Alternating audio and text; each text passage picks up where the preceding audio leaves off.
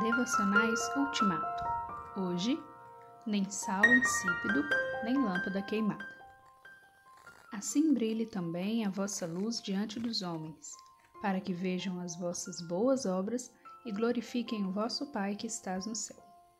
Mateus 5, 16. No púlpito da montanha, além de pregar um estilo de vida diferente, Jesus responsabiliza seriamente os seus discípulos uma vez agregados a Jesus, eles são o sal da terra e a luz do mundo.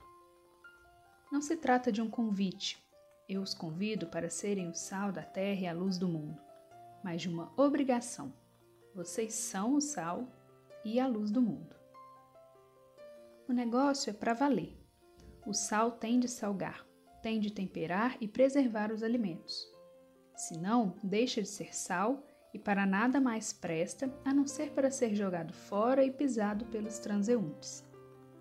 A luz, por sua vez, não fica escondida debaixo de alguma cama ou de algum cesto, mas é colocada na parte mais alta de algum poste. As duas obrigações, vocês são o sal da terra e vocês são a luz do mundo, dizem respeito ao testemunho pessoal do cristão em benefício do reino. Os não crentes, os não discípulos, precisam ver para crer. Mais as boas obras dos crentes do que os milagres de cura. Desse modo, o nome do Pai é invariavelmente glorificado.